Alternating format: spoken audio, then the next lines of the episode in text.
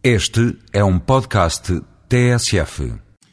António Francisco de Araújo Lima Cluny há 10 anos que é Procurador-Geral Adjunto. Filho de um juiz e neto de um advogado, só desistiu de ingressar em arquitetura porque, como a maioria dos portugueses, não se dava bem com a matemática.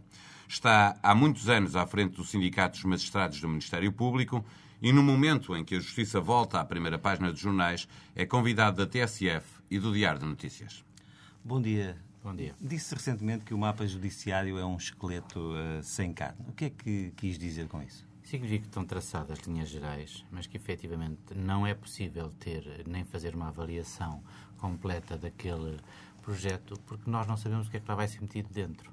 É como fazer o esqueleto de um edifício sem saber como é que vamos fazer as divisões lá dentro. E, portanto, não sabendo, é muito difícil, eu disse isso nesta, nesta circunstância, é muito difícil fazer uma avaliação positiva ou negativa do mapa judiciário.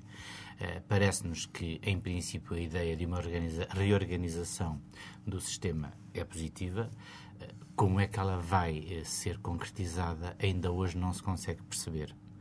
E esse é para nós o problema principal. Mas está de acordo com a concentração de, de, de meios? Concentração de meios é necessária e essa é outra questão também que gostaríamos de ver se avança. Agora está em prática, uh, ou vai iniciar-se a discussão e colocada em prática o, o projeto de três comarcas piloto. Uh, e veremos uh, se essas comarcas piloto agregarão desde logo aqueles serviços que nós consideramos essenciais para que o Tribunal e o Ministério Público possam desempenhar de uma maneira diferente possam desempenhar de uma maneira diferente a sua função. Um, o que é que eu me refiro quando falo em serviços dessa natureza? Tribunais e Ministério Público necessitam, para poder desenvolver corretamente o seu trabalho, de um conjunto de serviços de apoio altamente uh, eficaz, moderno e, e próximo.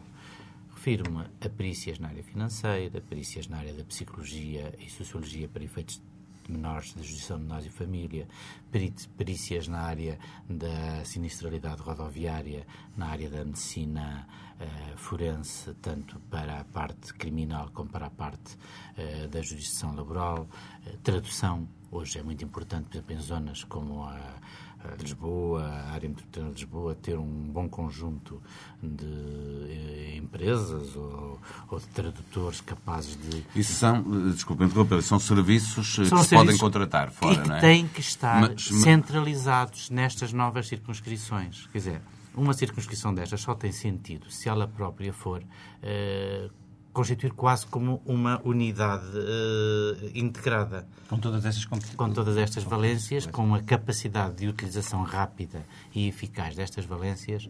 E, e se isso assim não acontecer, falar em reordenamento do, do sistema judiciário eh, acarretará muito pouca mas está, muito previsto, mas está previsto que aconteça. Está previsto, em certo sentido, que aconteça. Uh, embora isto tenha sido pensado como, por exemplo, uh, um departamento no âmbito do apoio ao gabinete do juiz uma das questões, uma das críticas que temos colocado é que aquilo não pode ser um gabinete de apoio ao juiz nessa matéria. Tem que ser um gabinete, ou tem que ser serviços que sirvam ao juiz, ao Ministério Público, as partes, eh, quando dela necessitem, seja os assistentes no processo penal, sejam uh, as partes envolvidas na, na justiça de menores e família. Portanto, têm que ser serviços que sirvam todos os serviços da justiça. E, e, portanto, há para nós uh, uma, uma expectativa grande de saber como é que estas três uh, circunscrições piloto que estão definidas vão ser. Amador da Sintra? Amador, é, é, é, Sintra, que integrará a antiga comarca que nunca veio a ser instalada da Amadora. É, é, depois uma na zona de Aveiro e outra na zona de, de Sines e Santiago de Cacém. Portanto, Uh, juízes, Ministério Público, Polícia Judiciária uh, pedem todos mais meios e, sobretudo, mais efetivos. Uh, há, de facto, falta de juízes, de magistrados, de, de, de, procuradores, de agentes. É esse o principal problema para a justiça portuguesa ser tão lenta? O problema não é, em abstrato, uma questão de números. Nós, por acaso, neste momento, temos cerca de 50 comarcas sem magistrados e, e temos 60 lugares não preenchidos. Quem tem uh, vindo a desempenhar funções de Ministério Público nessa área têm sido chamados representantes do Ministério Público, que são não magistrados e sem curso específico, nem formação específica para o desempenho desses lugares. Ao, ao fim destes anos todos, começa a ser um bocadinho ridículo temos que ser sinceros que esta situação permaneça. É verdade aquilo que o Governo disse, que, está, uh, que estão para sair uh, de estágios um número significativo de pessoas, que em princípio colmatará uh, essa, essas faltas. Número significativo eram 30 e poucos, não é? não, estão, para, estão para sair dos estágios, estão para sair dos estágios 50 mais 60, portanto, há um conjunto de significativo de pessoas que Ficaremos com o, o número de magistrados que precisamos, ou seja, o que temos agora e o que é preciso o problema, ter efetivamente. Volto a dizer, o problema neste momento não está tanto no número de magistrados que existem ou não existem, está na sua distribuição, na sua organização e depois nos meios com que eles podem ou não podem trabalhar. Portanto, mais importante do que termos, aumentarmos excessivamente o quadro de magistrados, que pode ser importante num momento ou noutro, agora há este problema uh, de cerca de 48 magistrados terem concorrido para 30 vagas de juízes nos tribunais administrativos fiscais. Mas mais importante do que uh, estarmos a pensar num grande aumento de quadros, que nós sabemos que não é viável em termos até financeiros para o país, é dotar os magistrados que temos de vários uh, instrumentos de trabalho que, que até agora não têm conseguido dispor posso dizer que, apesar de todo o que se tem dito nos últimos tempos nos jornais, na, na comunicação social o Governo tem feito um grande esforço de divulgação. A verdade é que nós continuamos a ter computadores que demoram meia hora para abrir o meio. Há colegas nossos que chegam uh, de manhã ao tribunal, a primeira coisa que fazem é ligar o computador. Depois vão a um julgamento e vão ver se o computador já abriu, passado meia hora, uma hora. Portanto, o, Isso continua a existir, mas diga-nos uma coisa, mas de facto, mas de facto estão a modernizar ou não? Ou é Uh, só, são facto, declarações não, de princípio de facto, do governo apenas. De facto, há áreas onde estão a ser modernizadas, uh, nem sempre, em nosso entender, da melhor forma. Uh, por exemplo, este programa Sítios, que agora foi anunciado, serve efetivamente os juízes e a advocacia. O Ministério Público ficou de fora. Portanto, o processo corre informaticamente entre a advocacia e a magistratura judicial e depois quando vem ao Ministério Público tem que vir em papel. E, portanto, está a ver como é que estas coisas perdem eficiência e, e perdem alguma credibilidade, no fundo, não é? é? Quando se lança um programa destes em que há uma das componentes que fica de fora e está-se agora a trabalhar nessa capacidade. Depois há problemas de compatibilização de programas. Depois, por causa do hardware estar nesta situação ser tão antiquado, há programas que não correm nos computadores. Uh, e, portanto, há todo aqui um conjunto de, de situações que qualquer empresa privada não admitiria ter uh, no seu, em pouco tempo. Em pouco tempo. Falou, falou do, do, do, das vagas que abriram nos tribunais administrativos e fiscais e, e, e às quais estão a concorrer muitos magistrados do Ministério Público. Uma das razões, eh, vem da comunicação social, é porque isso significa também uma melhoria salarial de cerca de mil euros. Eu, eu penso que, que, que é há um erro, eu penso que há um erro de avaliação quanto, a, quanto às motivações eh, dos magistrados. A maioria destes magistrados que concorreram para esses lugares só daqui a cinco anos, se conseguissem uh, ingressar uh, na magistratura judicial, iriam ter o tal aumento de vencimentos. Outros já têm uma categoria de vencimentos equivalente àquela para o lugar onde iriam concorrer e certamente numa primeira fase até ficariam numa situação pior. Então o que, os, o, o que, é que os faz concorrer a essas vagas? Eu penso que há um grande desânimo e uma grande frustração uh, no seio do Ministério Público. Repare, nós estamos a falar aqui uh, tão só de 48 magistrados que trabalham na primeira instância mas também a nível uh, dos procuradores-gerais adjuntos, magistrados que trabalham uh, nos Supremos Tribunais, que trabalham uh, nas auditorias, que trabalham no Conselho Consultivo, há um cada vez maior número de magistrados do Ministério Público a concorrer para juízes de tribunais superiores. Isso sempre aconteceu, sempre houve magistrados que concorreram para juízes de tribunais superiores, mas o número agora tem vindo a, a engrossar. Eu creio que isso resulta de, por um lado, o, o cansaço da improvisação. Isto é, uma pessoa, quando é nova, entra para uma carreira, uh, admite trabalhar em regime de improvisação uh, durante uns tempos. Mas é, os juízes não têm que improvisar também, não têm é, esse problema. Nós, quando falamos de, de justiça. Não, apesar de tudo. Toca apesar, todos os setores, não é? Apesar de tudo, os juízes uh, estão, neste momento, mais bem servidos e mais bem ancorados em termos de apoio. O, o, Governo tem tido algum cuidado e um cuidado suplementar em, em dotar os serviços da magistratura judicial com instrumentos de trabalho e com alguma estabilização eh, que falta ao Ministério. É uma questão de ter um lobby mais forte? Pergunto. Não, eu penso que são opções políticas, que a mim não me compete eh, neste momento comentar totalmente, mas que têm consequências. Portanto, alguns destes magistrados que concorreram agora para juízes dos tribunais administrativos e fiscais eram os primeiros do curso deles. Tanto primeiros no curso para Ministério Público como para juiz. Podiam ter optado, podiam ter sido juízes de imediato. São pessoas, muitas delas, muito bem qualificadas, uh, a quem foi pedido muito, que deram muito, que trabalharam nesta perspectiva sistemática de que as questões as necessidades, as faltas que eles sentiam iam ser resolvidas, só que os anos vão passando e isto todos os dias, remar e lutar contra uma maré de improvisação, uh, cansa. É engraçado, numa primeira fase da vida, cansa-se ao fim de alguns anos de vida. E o problema, é isto que se sente genericamente no Ministério Público, é que continuamos a trabalhar uh, como uh, se estivéssemos num acampamento improvisado. Aliás, ainda ontem passaram na televisão algumas das imagens uh, dos gabinetes desses magistrados, pessoas que já com bastantes anos de serviço, e, e aquilo de facto, os contínuos, uh, o pessoal auxiliar do Tribunal de Contas não trabalha naquelas condições. Não trabalha naquelas condições. Repare, são magistrados que estão a trabalhar numa secção, por exemplo, da, da, criminalidade organizada virada para a corrupção e para a alta corrupção, que lidam eh, e têm que enfrentar pessoas de elevado estatuto social, económico, político. Quer se queira, quer não. O, o confronto que se coloca ali é de uma pessoa que sai de um banco, que sai de uma grande empresa, que sai de um, de um alto grau do Estado e entra num cubículo... Desprestigiante. Absolutamente desprestigiante. E, portanto, o próprio confronto entre quem tem que investigar e quem está a ser investigado coloca o investigador numa pessoa absolutamente derrotada à partida. Inferior. Numa primeira fase da vida, estas coisas aguentam-se. É nova, não, não, não tem aspirações, mas não, não tem, não, mas tem coragem de enfrentar. Mas ao fim de muitos anos, continuar numa situação destas, em que faltam perícias, em que há dificuldade de articulação e colaboração com as polícias, em que se sente muitas vezes que há coisas que não nos são ditas e que não nos são acessíveis. Está percebido esse ponto? Deixe-me colocar-lhe uma outra questão concreta. Uh, uh, refutou que, digamos que esta, na, na, na, na base desta tentativa de mudança estivesse a questão financeira. Quanto é que ganha um magistrado do Ministério Público? Depende, não é? Uh, nós ontem estivemos a ver a média, portanto, ilíquido.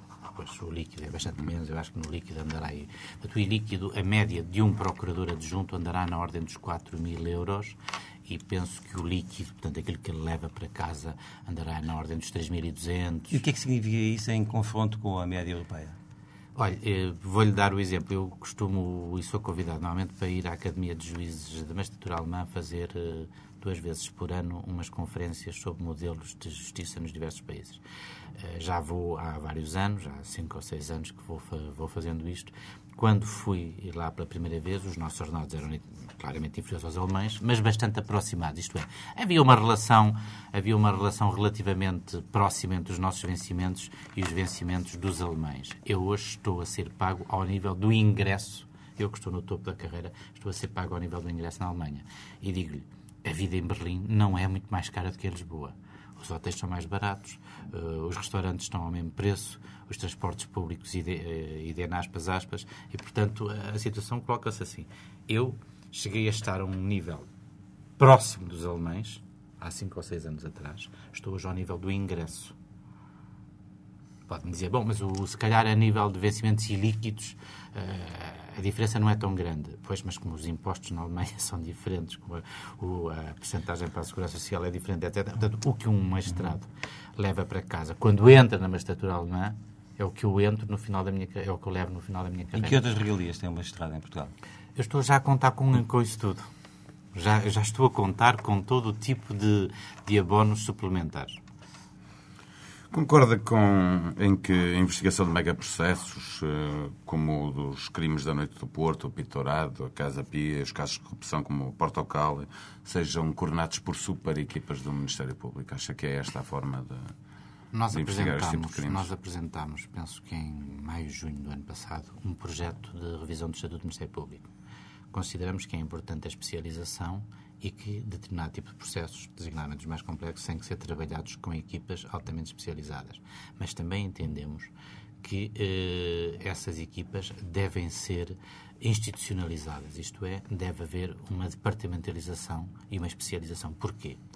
Porque eh, se nós eh, institucionalizarmos as equipas, as equipas desenvolvem a sua experiência, ganham-na, produzem-na, trabalham-na e podem transmiti-la. Um dos problemas que se passa neste momento com esta saída destes magistrados do Diabo de Lisboa é que era uma equipa muito estruturada, que demorou muito tempo a formar, que criou uh, estilos de trabalho, uh, que rotinou uh, experiências e formas de processuais, rotinou no sentido de criar, aproveitar técnicas de, e, e que tinha, de facto, uma capacidade de intervenção já muito organizada e acumulada. Portanto, se me disser que é importante criar estruturas de especialização institucionalizadas que aprendam, uh, consolidem e transmitam experiência, uh, eu estou perfeitamente de acordo. Pelo contrário, já me parece mais duvidoso que se possa permanentemente, não digo ocasionalmente não seja necessário, mas permanentemente, socorrermos de uh, equipas especiais para situações especiais. Por é dois motivos. Por dois motivos. Por dois motivos. Primeiro, porque se nós nos socorrermos sistematicamente de equipas especiais, corremos o risco de andar a dizer, ou de alguém dizer, que se escolheram determinados magistrados para investigar determinados processos. Isto é, de se pretender dar uma cor uh, à equipa em função da cor do processo. Mesmo que isso não seja verdade, pode haver essa acusação. Segundo aspecto, uma equipa especial que é constituída para a investigação de um determinado processo e depois desaparece, não sedimenta a experiência e não a transmite. E nós necessitamos cada vez mais de uma magistratura especializada e de uma magistratura capaz de ir não só aprendendo, mas ensinando aos novos elementos que vão ingressando a experiência adquirida. E, esses são os problemas. Portanto, se é admissível, em determinadas circunstâncias pontuais, a criação de equipas especiais para situações muito especiais, o que é importante na nossa perspectiva é que se cria efetivamente departamentos especiais suficientemente bem montados, que não precisam de ser muito grandes, que não precisam de ser eh, ter estruturas extraordinariamente pesadas, mas que sedimentem experiência, que guardem experiência, que acumulem experiência, que a saibam transmitir para melhorar efetivamente todo o tipo de serviço. E nestes casos recentes, a constituição destas uh, super equipas uh, fez sentido?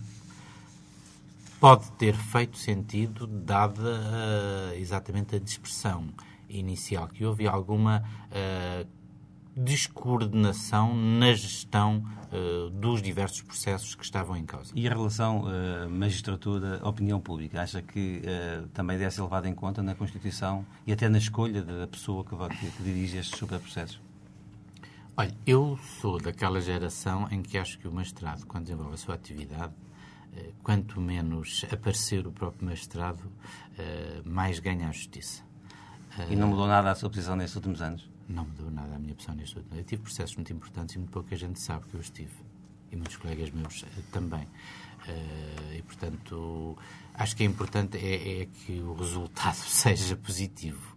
Porque até se pode criar o risco, mesmo para o magistrado que, que se torna muito protagonista dos casos uh, que desenvolve, que ele seja protagonista e até com muito sucesso numa primeira fase e depois, quando chega à fase de julgamento e os resultados começam a não poder suceder por circunstâncias várias, e muitas vezes isso acontece, aquele magistrado que até fez um bom trabalho na, na fase inicial começa a ser julgado por uma fase que até eh, não correu bem, que não lhe é imputável.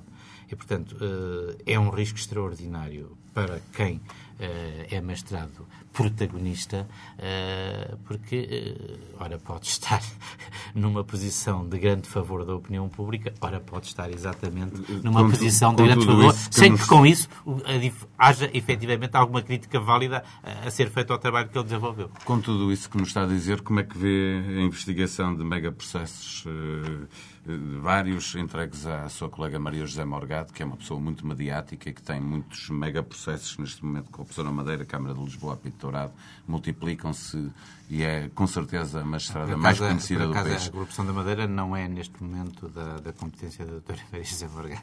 Mas, uh... Peço desculpa pelo, pelo equívoco. Por acaso esse não é. Mas tem não, muitos, é... como sabe, e é, e, é, e é, claramente a magistrada mais conhecida do país e, e tem estado muito na como seja, digo, a opinião eu, pública eu, com os megaprocessos. Eu considero que, em determinadas circunstâncias pontuais, pode ser importante criar uh, estruturas especiais e até, de alguma maneira, personalizar um pouco essas estruturas. Também considero que é um risco. Uh, vamos ver como é que as coisas correm e espero que corram bem. Em relação à corrupção, como é que comenta o facto de praticamente não existirem condenações para este tipo de crimes?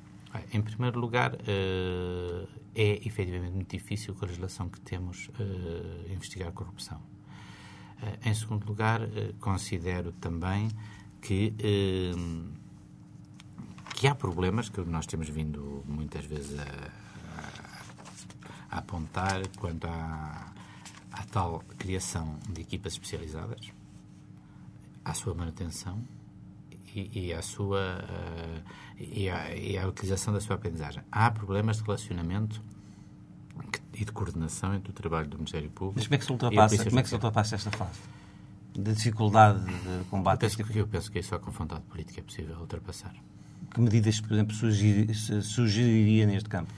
Primeiro, mais especialização no Ministério Público e a especialização não pode ser feita como tem sido feita até hoje. Isto é, as pessoas vão para as equipas especiais convidadas pelas suas especiais qualidades uh, profissionais, até noutras áreas, e depois vão aprender, vão, vão aprender lá.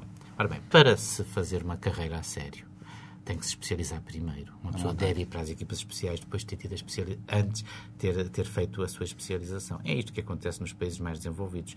O concurso para determinado tipo de, de equipas hum, é feito à, a posteriori e depois de uma avaliação sobre as matérias para. Os magistrados, ao fim de um determinado período de, de intervenção em áreas generalistas, têm que começar a saber gerir a sua carreira e optar por áreas do seu interesse, especializando-se e incorporando essa especialização na própria formação da carreira. Eh, inicialmente, nós estávamos convencidos está no programa do governo, que seria um pouco essa orientação que o governo iria seguir. Depois, com o problema do déficit, com problemas vários, eh, o governo susteve toda essa ideia de reestruturar as carreiras das magistraturas uh, numa base de carreira plana, isto é, em que a questão remuneratória uh, tinha um sentido diferente ou, portanto, se desenvolveria de uma forma diferente da própria colocação dos magistrados isso não acabou por não acontecer. Houve, nessa, nesse aspecto, o programa do governo efetivamente não foi concretizado, com pena nossa, porque era daqueles que, em que tínhamos apostado. Nós achávamos e achamos que é necessário, por um lado, dar mais formação mais preparação. Eh, eh, e a preparação não pode ser dada uma, de uma vez. Eh, na área da corrupção, como na área da criminalidade económica e financeira, tem que se estar sempre a aprender. É preciso incorporar na carreira dos magistrados, como aliás das entidades policiais que trabalham nesta área, uma componente formação de formação permanente. E tem que ser porque as técnicas de, de, de escamoteamento, de corrupção, Sim, de branqueamento de capitais... aprendem, quem, quem aprendem mais depressa. Portanto, e eles vão sempre na vanguarda. Portanto, uh, o facto de se ter tido um curso de especialização numa fase não significa que daí um ano não seja necessário fazer... fazer ir, uh... Há pouco invocava a legislação uh, no combate à corrupção. a nova lei protege quem denuncia os casos Uh, é esse o caminho? Acha que vai mudar alguma coisa uh, com, com esta lei a esse propósito? Eu penso que pode ajudar, mas a minha perspectiva do combate à corrupção não passa só pela criminalização e pela parte repressiva da, da, da, da corrupção. Eu entendo que um combate à corrupção efetivo é preventivo. É preventivo é, é através de organismos como o Tribunal de Contas, como a Inspeção Geral de Finanças, eh, como a Inspeção do, eh, dos Impostos, eh, é em toda essa área, como a Inspeção Geral da Administração hum, Interna, é através de mecanismos dessa natureza, é através de códigos éticos, códigos comportamentais da administração pública, é, é que isso se desenvolve. Eu faço parte como perito de um grupo do, do Conselho da Europa chamado GRECO, Grupo de Estados uh, do Conselho da Europa contra a Corrupção, que faz auditorias ao sistema de justiça uh, dos diversos países do Conselho da Europa nessa área. Parto, aliás, no, no domingo para o Mónaco, onde vou, vou, participar em mais uma auditoria a um desses Estados. E esse é um dos enfoques principais, é como é que há colaboração entre as entidades reguladoras do setor bancário, dos seguros, uh, como é que há colaboração uh, a nível, por exemplo, uh, dos notários, da própria advocacia, das profissões forenses, na detecção de situações que são, o, ou que são potencialmente perigosas. Porque, quer queiramos, quer não, a nível da repressão e da criminalização, tocar-se-ão sempre em pontos uh, muito isolados. O Greco faz sempre sugestões, anualmente há um relatório e há sugestões. Eh, elas têm sido minimamente seguidas pelo poder político? Em Portugal? Sim. Podemos dizer que minimamente. Minimamente.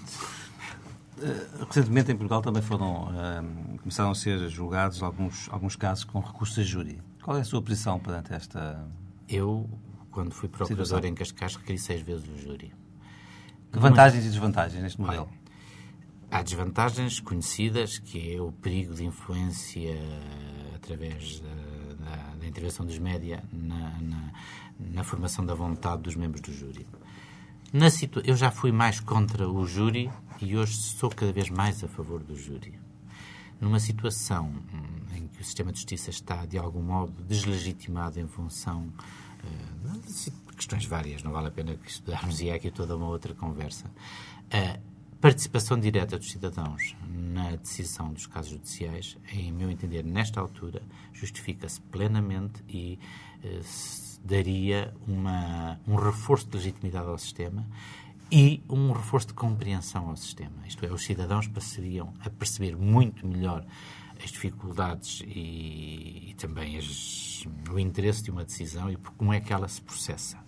Da, da experiência que eu tive quando requeri seis vezes o júri em Cascais, quando era procurador, eh, compreendi que... Por que é que requeriu essas, eh, nessas, nessas vezes? Eh, requeri nessas vezes porque estava a entender que a jurisprudência do Tribunal, na altura, relativamente a casos de tráfico de estupefacientes, tinha uma visão que eu considerava desadequada da realidade social e entendi que era importante fazer participar os cidadãos e, portanto, de certa forma, uh, reorientar um pouco a, a interpretação, não jurídica, mas a forma como o Tribunal via uh, o problema e a gravidade do tráfico de estupefacientes. E com algum sucesso consegui. Agora, o que eu achei mais curioso nessa experiência foi ver que os membros do júri, talvez eu também tenha feito, esteja a falar porque isto aconteceu em Cascais, onde o nível educacional é bastante elevado.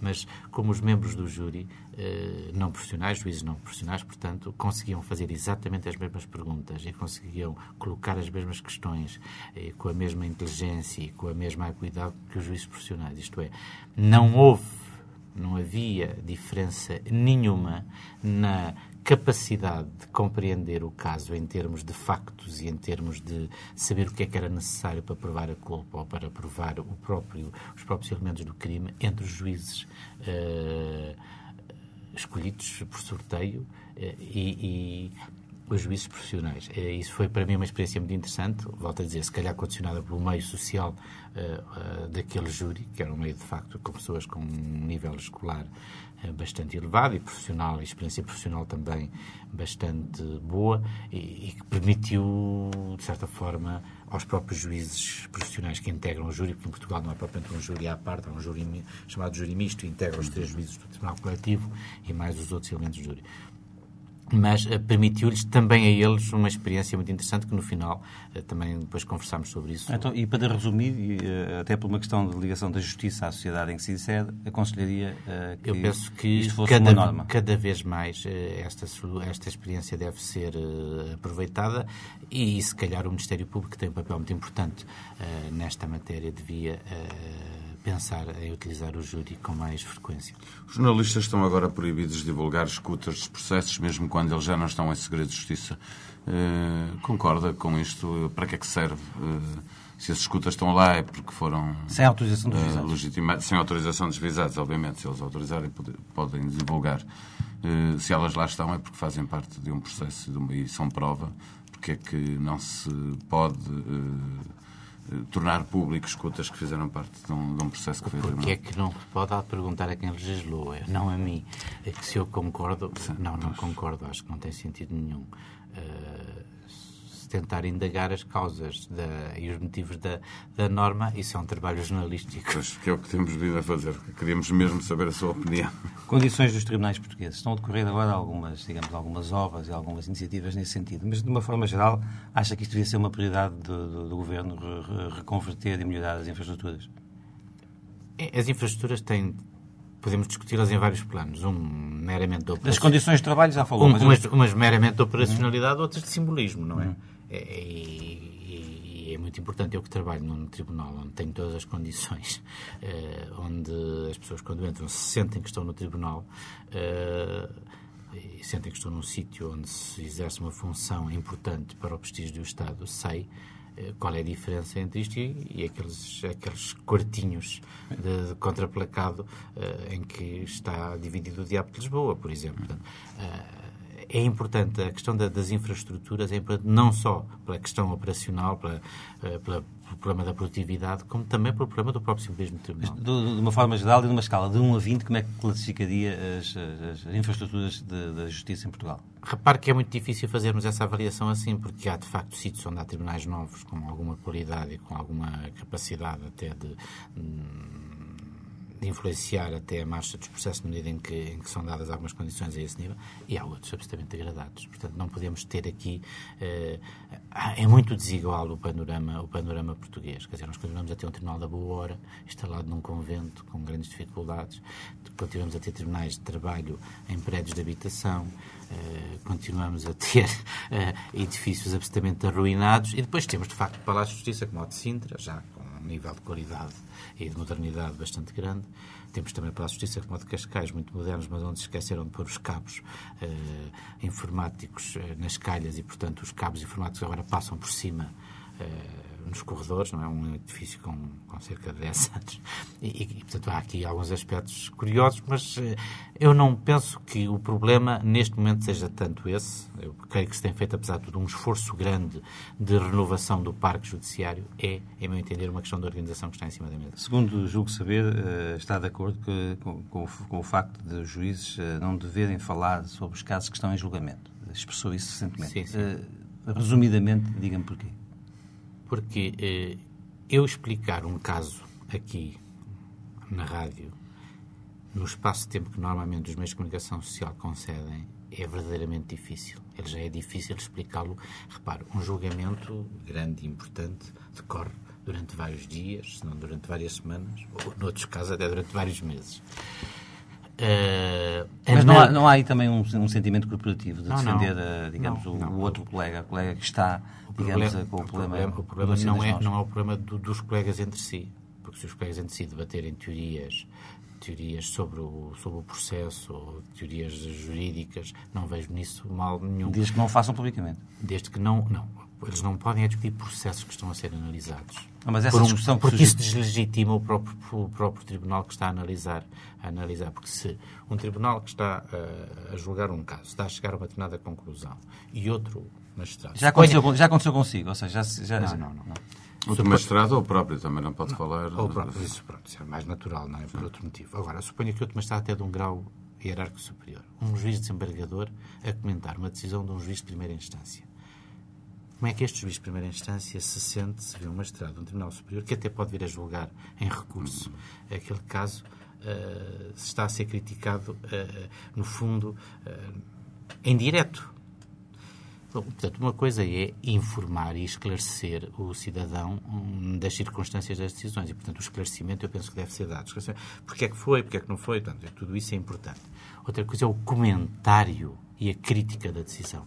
E isto não retira, salvo respeito, não retira nenhuma capacidade da comunicação social de ter comentadores uh, de decisões. Não podem ser magistrados envolvidos nessa, nessa Sim, atividade. os magistrados teriam mais competência para se pronunciarem do que os não, simples não, comentadores. não, não, não. Quando eu digo comentadores, podem ser comentadores, podem ser professores de direito, podem ser uh, juristas e, por outro lado, isto obrigará, em meu entender, os órgãos de comunicação social a, a ter os seus próprios especialistas na matéria, o que beneficiará, sinceramente, a profissionalização dos próprios meios de comunicação social. Então, na sequência de, do que me acaba de dizer, vou-lhe fazer uma pergunta concreta. Um, tem a ver com, os seus, com as suas expectativas. Acha que o caso Médici chegará a bom porto? Eu, sinceramente, do caso médico, conheço aquilo que vocês conhecem. Eu não, é o que leio nos jornais, não tenho nenhuma opinião formada porque não conheço realmente o processo. E como o que os jornais dizem ou não dizem eh, depende muito das fontes de informação, que são sempre parcelares, a que têm acesso, cá está. São sempre agentes de justiça, não é? Mas são sempre parcelares. Sim, e são sempre visões parcelares. Quer se queira, quer não. E como, e como são sempre visões parcelares, não é possível eh, eu formar uma opinião. E cá está essa questão.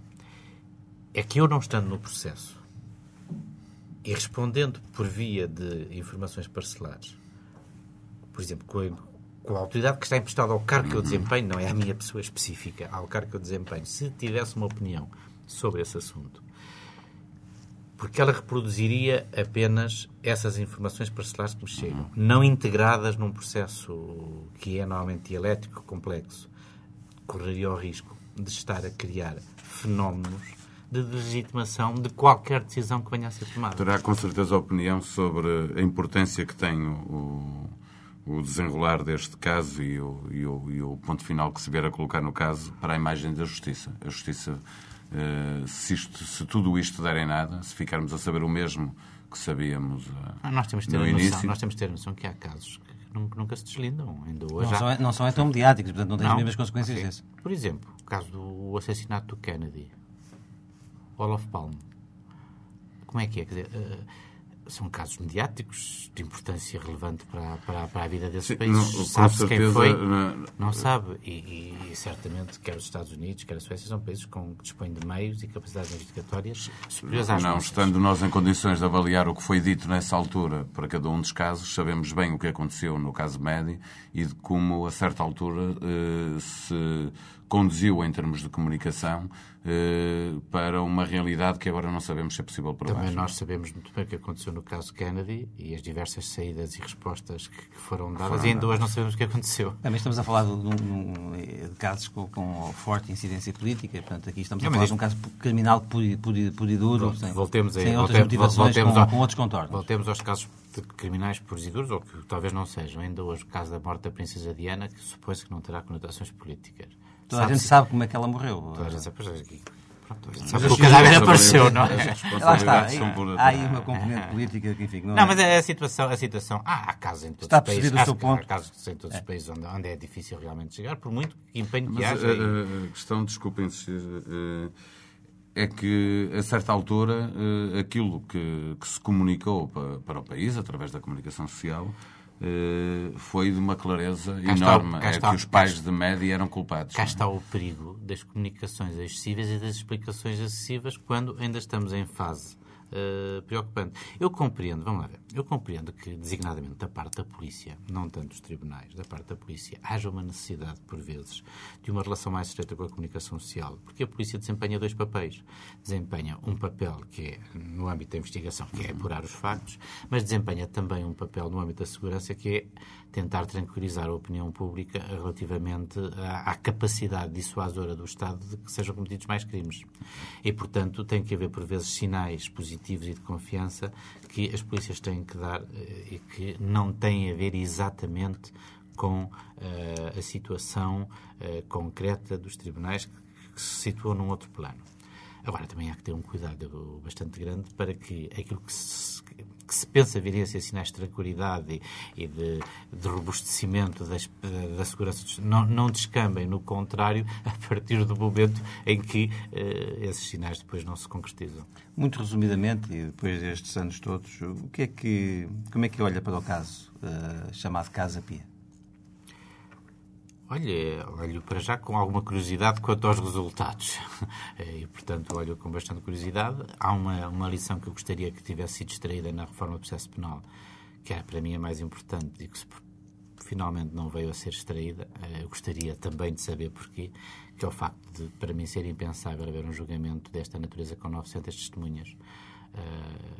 E todos nós propusemos na altura da forma de processo penal que o Governo tomasse em consideração essa experiência para rever o código nessa parte. Não são de todo necessárias 900 testemunhas, nem sequer aquela forma de organização uh, dessa da prova testemunhal me parece coerente uh, e nada foi aproveitado nessa matéria, parecendo aí, com pesar meu, que se quis deixar toda essa, essa área por regular sem que ninguém tenha percebido exatamente porque é que na área mais importante onde se podiam ter extraído lições mais importantes daquele caso, elas não foram extraídas. Subscreve a crítica de que o Procurador-Geral da República, Pinto Monteiro, fala demais? Eu, pelas condições eh, que tenho de exercício do sindicato, presidente do Sindicato dos Magistrados do Ministério Público, sempre tive por, eh, por eh, princípio não comentar em em público o, a vida interna do Ministério Público, salvo se, em determinado momento, considerar que há uma situação perigosa uh, para a autonomia do Ministério Público e dos seus magistrados. Mas vou ser muito franco consigo. Eu acho que o Procurador-Geral da República, as opiniões que tem expressado, revelam uma grande sensibilidade social e demonstram a sua grande capacidade de compreensão dos problemas tal qual eles são sentidos uh, pelos portugueses. E, e tenho feito com algum acerto nessa, nessa medida. Está a falar do caso das escolas também, por exemplo? Por exemplo, estou a falar do caso das escolas, também no problema da, da violência contra, contra pessoas idosas. É toda uma área nova em que temos que trabalhar. Eh, por exemplo, nessa área, o Brasil tem já equipas, cá está, especializadas e muito treinadas de magistrados do Ministério Público eh, que intervêm em áreas dessa natureza, designadamente nos idosos, eles têm um cuidado muito grande uh, nesse, nesse apoio e, e, portanto, eu acho que é a altura, de facto, nós começarmos a pensar em termos de ter uma resposta do Ministério Público adequada às preocupações da sociedade. Nós, por vezes, tínhamos o Ministério Público, que é uma magistratura de iniciativa, eh, que é uma magistratura eh, que só se, só se justifica se transportar para os tribunais os problemas que os portugueses sentem, que a sociedade eh, em geral sente, é a altura de deixarmos de ter um Ministério Público fechado dentro das suas quatro paredes do gabinete e que vá procurar, junto à sociedade, os problemas que são sentidos e transportá-los através da lei, através dos processos, para a área eh, para a área judicial, portanto, para fazer exercer os direitos, para fazer exercer os direitos dos cidadãos nos tribunais. E é esse o sentido da existência do Ministério Público, não é outro, não é ser uh, um advogado do Estado na perspectiva do Estado de administração, é ser o advogado da sociedade nos tribunais. E, portanto, eu compreendo perfeitamente esse tipo de intervenções do Procurador-Geral, que podem chocar muita gente que está habituada a ter um Ministério Público burocratizado, fechado nas suas quatro paredes, a despachar uns processos, eh, mas que não é esse o sentido atual, eh, moderno e necessário do Ministério Público. Acha que a nova lei de, de, orgânica da Polícia Judiciária pode conduzir à sua governamentalização? A governamentalização uh, dos órgãos de polícia criminal uh, está mais na intenção sempre de quem legisla. É, legisla e não e de quem a quer usar ou não. Eu posso legislar num sentido e fazer e agir de outro. Uh, eu penso que há sempre riscos nessa matéria. Eu, aliás, considero é que a polícia judiciária, isto é uma opinião pessoal, só tem sentido se funcionar muito diretamente numa ligação muito estreita com as magistraturas e designadamente com o Ministério Público. Senão, não tem sentido. E nem sempre é assim, não é? Hum? E Como? nem sempre é assim. Não, nem sempre é assim. Uh, infelizmente não sempre é assim. Infelizmente nós vemos uh, muitas vezes empolados problemas artificiais de relacionamento entre o Ministério Público e a Polícia Judiciária. Uh, e eles são empurrados sempre que há processos importantes, não é nos casos, não é nos casos mais, Claro, uh, mais mais, pequenos, mais no- pequenos do que estão- do continua a dia. acontecer. E, portanto, isso significa que realmente esta, esta clivagem entre o Ministério Público e a Polícia Judiciária não acontece por acaso. E, portanto, se nós detectarmos porque é que ela acontece, perceberemos a pergunta que me fez. É porque é que pode haver riscos de politização ou instrumentalização da Polícia Judiciária, porque ela, no fundo, hierarquicamente, não está dependente das estruturas judiciais, do Ministério Público ou, ou dos juízes de instrução, mas está colocada num outro plano. E a tentação, Está- qualquer que seja o governo, sejamos justos, qualquer que seja o governo, eh, é, sempre controlar, muito. É sempre, é sempre- Sim ou não? Está ou não preocupado? Já estou preocupado há muito tempo, não estou especialmente preocupado agora. E acha que faz sentido continuar a existir três polícias que depois investigam cada uma delas à sua maneira? E cujos dados às vezes não se, não se cruzam. Exato, e às vezes cada um a trabalhar para É evidente que tem que haver uma coordenação muito maior em termos de informação. É evidente que a Polícia Judiciária, eh, pela sua própria natureza, é um órgão especial de investigação que tem que dedicar-se a processos eh, de maior complexidade e de maior dificuldade técnica na investigação. Também nós temos que compreender que a Polícia Judiciária não pode estar em todo o lado. Agora, por exemplo, Falámos há pouco do mapa judiciário. Em meu entender, teria sido inteligente pensar a própria estruturação do- da Polícia Judiciária em função do mapa judiciário, dispondo as circunscrições novas, as novas grandes comarcas, de pontos de apoio da Polícia Judiciária que pudessem servir também de ligação e de apoio às outras polícias. É assim que acontece noutros países. Não foi feito. Não foi feito. Como também não foi feita a integração do mapa judiciário com o, com o mapa dos julgados de paz, como não foi feita a integração do mapa judiciário com o mapa dos tribunais administrativos e fiscais, como não foi feita a integração do mapa judiciário com os serviços de mediação. E, portanto, eh, há aqui uma perda de, de eficiência muito grande na planificação eh, destas, destas estruturas e, e destas, eh, destas reformas. E, e isso é que preocupa e às vezes me deixa espantado, porque eh, nós, por vezes, começamos a acreditar eh, na vontade de reforma de um sistema e depois somos confrontados sempre com o facto dessa vontade de reforma eh, ter sempre umas baias e uns limites que ninguém entende porquê. E é isto que desacredita muitas vezes a própria vontade política das reformas. Tem acompanhado a ação da Justiça nos casos ligados ao futebol? Eu não sou muito dado ao futebol. Tenho lido, obviamente. Não é assim uma matéria que me interessa especialmente o futebol. e não percebo, aliás, a importância que ele tem na vida nacional. Mas, portanto, Mas, mas percebe que se combate a, a corrupção? há em todo ao lado. futebol? Tanto seja no futebol como em qualquer outro lado. Eu gostava de fazer uma pergunta também para terminar esta entrevista. Hum, gosta de ver juízes do mundo do futebol? Ou seja, aconselharia a que, que lá estivessem ou aconselharia que de lá saíssem? Nos órgãos de, de- de justiça e disciplina da- tanto da Federação como da Liga. Dada a situação atual do futebol em Portugal, eh, parece-me de todo conveniente que nenhum magistrado participe em nenhum órgão eh, do futebol. Vamos eh, abrir agora uma janela para perceber melhor quem é António Coluni. Eh, gosta pouco de falar sobre si próprio. Porquê? Não, não gosto nem muito nem pouco. Quando me pergunto, eu respondo. Eu, e se achar interessante. Li, li num, num semanário que não gostava muito e que numa das entrevistas que deu Não que falo muito tinha sobre mim pouco. próprio. Não falo muito sobre mim próprio. não. Estávamos aqui a, falar há pouco, eh, antes do começo desta entrevista, eh, do seu nome e, e dizia-nos que o seu avô, um dos seus Bisavô. tinha vindo de, de, de França. Eh, é Era engenheiro dos caminhos de ferro, veio fazer caminhos de ferro para a Espanha e para Portugal, teve filhos em Espanha, depois acabou de ter outros filhos em Portugal, portanto cheguei a ter um ramo da família espanhola e outro português. Era o engenheiro, de facto, fez algumas coisas. Sente-se cidadão do mundo com, com essas raízes. Ah, isso sinto perfeitamente, acho que nós todos portugueses nos sentimos, de certa maneira, não é? Mas isso é mais a costela portuguesa do que francesa, porque acho que os franceses não são assim tão, tão cidadãos do mundo quanto se fazem querer. Eh, desculpe a expressão, o modo como, como tenho a ideia também pelo que li na pesquisa que fiz sobre si, que é vermelho da cabeça aos pés. Eh, não liga muito a futebol, mas é do Benfica É. e é eh, comunista. Eh, Sou. É a sua cor preferida? É, foi. eh, Foi nunca militante fui exato, militante da UEC, não é? Comunistas, é verdade, eh, e também é verdade que quando entrei na magistratura prescindi da atividade partidária, portanto, não, nesse Mas, sentido a questão está... mas é a sua cor preferida, o vermelho ou não? Perguntava-lhe a propósito. Não, disto. por acaso até nem é, em, em termos Qual estéticos é? não, é, não, é, não é a cor preferida. Eu gosto até mais do azul, eh, gosto de algumas nuances de azul com verde.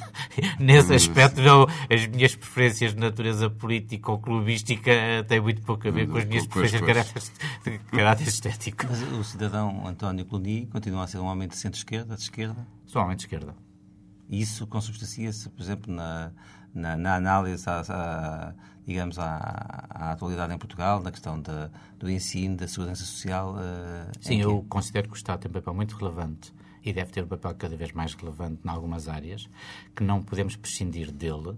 Eh, isto não significa que não haja objetivamente e necessariamente um papel importante para a iniciativa privada noutras áreas, mas o Estado tem uma função estruturante. E tem uma função tão mais estruturante quando, eh, neste momento, eh, nós eh, consideramos eh, ou considerarmos que eh, a vida dos povos e das nações está a ser governada não tanto eh, por, por aquilo, pelos nossos representantes eleitos nos parlamentos, mas por forças com capacidade de organizarem a nossa vida eh, de uma forma que nós não queremos ou não previmos. Por exemplo, se nós pensarmos eh, nas leis que são aprovadas no Parlamento, mas depois pensarmos que eh, uma grande indústria, agora sem dar nomes, consegue, de certa maneira, criar exceções a nível da legislação fiscal para poder manter, manter-se em Portugal e, e continuar a produzir, se continuarmos a pensar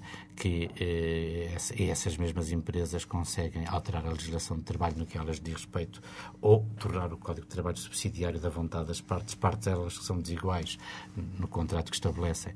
Portanto, consideramos que há há de facto poderes que se vão impondo à, à capacidade democrática dos cidadãos quando elegem eh, parlamentos e quando escolhem governos. Se nós não robustecermos, de certa forma, o Estado e a capacidade de representação política do Estado e a capacidade de intervenção política do Estado, eh, haverá um dia em que estaremos muito próximos daquele mundo retratado naquele magnífico filme, o Blade Runner, em que as polícias estão dependentes das grandes empresas, dos grandes conglomerados, em que o Estado já são essas empresas. Eh, Eu acho que, nesse aspecto, alguma ficção científica norte-americana conseguiu retratar muito melhor, talvez por estar mais próxima da realidade. Um pouquinho à frente, não é? eh, aquilo que é a realidade atual do que alguma outra ficção científica baseada em conceitos doutrinários muito desenvolvidos. Portanto, hoje, eh, 15 anos depois eh, da queda do muro de Berlim, pode fazer sentido voltar a ser comunista? Eu penso que faz sentido ser comunista porque eh, há questões muito importantes ainda a pensar. O facto do- do- dos, dos regimes do- dos países de leste ter sussurrado da forma como sussurraram eh, resulta de experiências históricas próprias, com os seus erros, com as suas violências, até com os seus crimes graves, eh, mas isso nada tem a ver com as aspirações da humanidade de encontrarem uma forma mais e mais justa de se organizar e de viver. Agora, se me disser que é um caminho fácil, que se me perguntar se o homem como ele é, eh, é enquadrável em sistemas muito fechados, eu penso que não. Penso que não. Agora, eh, a vida faz-se nesta tensão entre a realidade e as aspirações, entre a, entre a realidade e a utopia. Prescindir da utopia é matar, por um lado, a política e matar, por outro lado, a própria capacidade de sonho do homem. E, portanto, nesse sentido, pensar numa sociedade mais justa, mais equilibrada, mais igualitária, eh, mais feliz, eh, parece-me que faz todo sentido. Como é que eh, posiciona o, governo, o atual governo português? À esquerda, à direita, ao centro? Manuel Alegre dizia recentemente que o Partido Socialista hoje em dia já nem social-democrata era. Qual é Ele disse que gostaria que fosse. Gostaria que fosse. Ele disse que gostaria que fosse. Acha que Portugal tem um governo de esquerda? Não, acho que não, objetivamente não tem.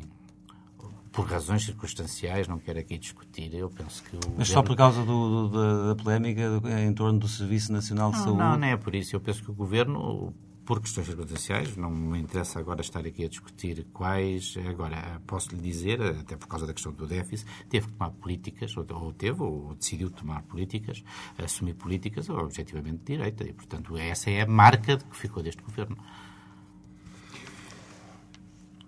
É filho de um juiz, neto de um advogado, é magistrado e já tem um filho a estudar Direito. Há uma sina familiar aqui. É, se calhar. se calhar há. Não, nunca tinha pensado bem nisso nesses termos, se calhar há.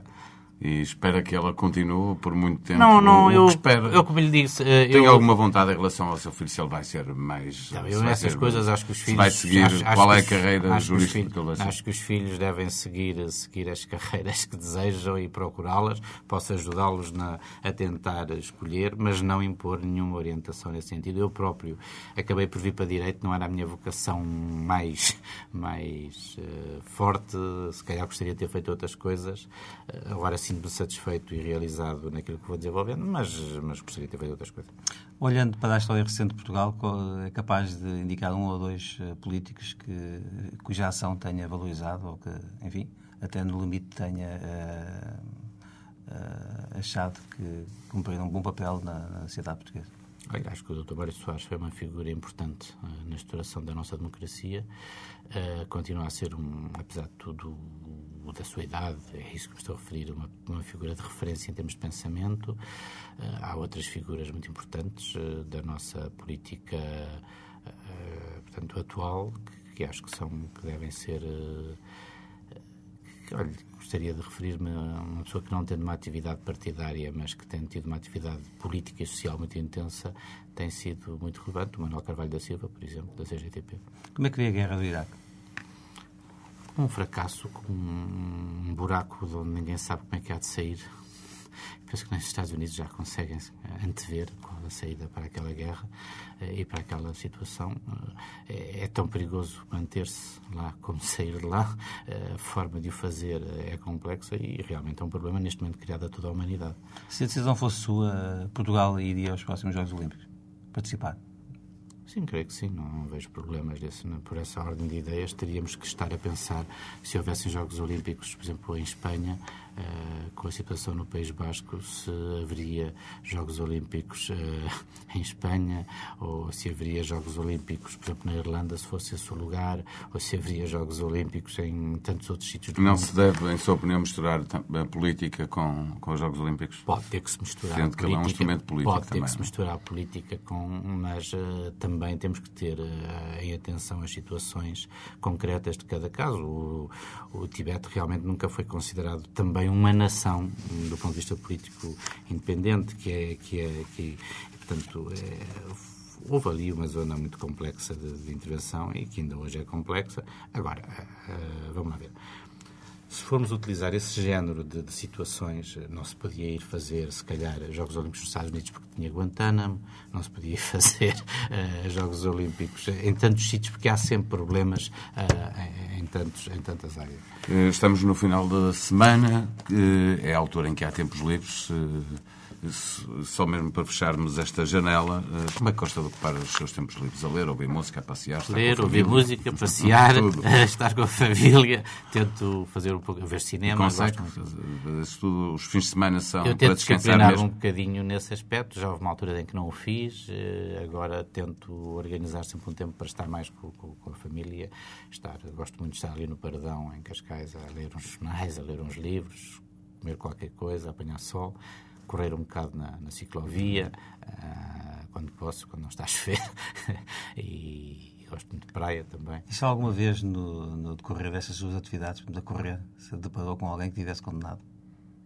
Ah, já, já, já operei com, com, com situações dessas. E quer falar-nos de alguma? É um caso curioso? Não, eh, curiosamente nunca tive situações de confronto, confronto, tanto de, de mal-estar.